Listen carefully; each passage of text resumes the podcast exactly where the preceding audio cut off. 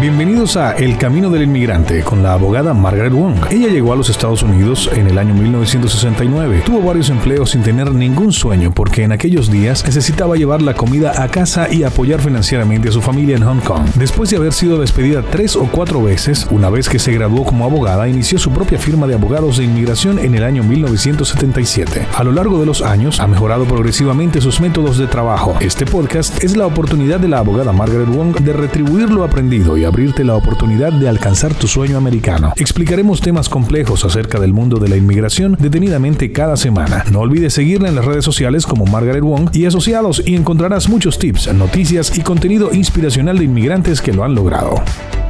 Mi nombre es Margaret Wong y soy abogada de inmigración en Cleveland, Ohio, con más de cuatro décadas de experiencia. Hoy hablaremos acerca de tres puntos importantes. El primero es para recordarles que si nacieron en la India y tu cónyuge también es de la India, la cuota está abierta en este momento, dando prioridad a los últimos cinco años, es decir, desde el 2015. Si tienes un permiso que es para trabajadores permanentes y que llenaste antes del 2015, puedes aplicar por tu residencia permanente, que es la forma 485 para ajuste de estatus. También recuerda que necesitas adjuntar la forma 944, que es la que tienes que responder sobre la carga pública. Ahora para cualquier ajuste de estatus en los Estados Unidos necesitas llenar la forma 944.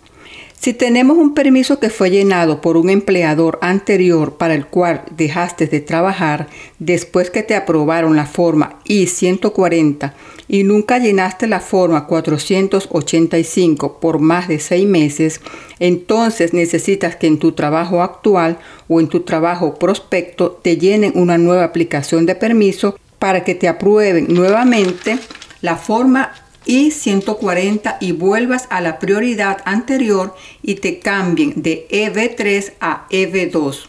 Esto es lo que ha sucedido en los últimos días y sé que todos los ciudadanos de la India están muy emocionados por esto, especialmente los profesionales que han esperado por casi 10 años. Así que felicidades.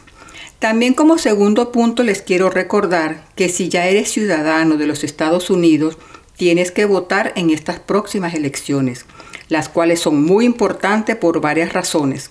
La jueza Ruth Bader Ginsburg murió, así que para la Corte Suprema necesitamos a alguien que tenga visión pro inmigrante, ya que queremos que vuelva a DACA, así como queremos que se levante las restricciones para los asilos y para los permisos de trabajo.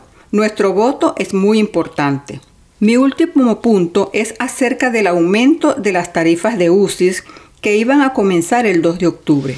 Dicho aumento fue parado por una corte federal hace unos días como base que los Estados Unidos no pueden hacer aumento a tarifas sin haber hecho previo análisis de la situación. En este momento no sabemos lo que nos traerá el futuro. Entonces tenemos que esperar y ver qué sucederá. Nuevamente les recuerdo que me llamo Margaret Wong y les pido que nos sigan en nuestras redes. Escríbame y haré lo que esté a mi alcance para responderles. Cuídense y recuerden que los quiero mucho. Gracias por escuchar este episodio de Camino del Inmigrante. Esperamos que haya sido de mucha utilidad. Ponte en contacto con nosotros a través de Instagram, Facebook o Twitter o visita nuestra página web imwong.com y haznos saber si te podemos ayudar con alguna de nuestras historias de inmigrantes que lo han logrado. Hasta una próxima oportunidad.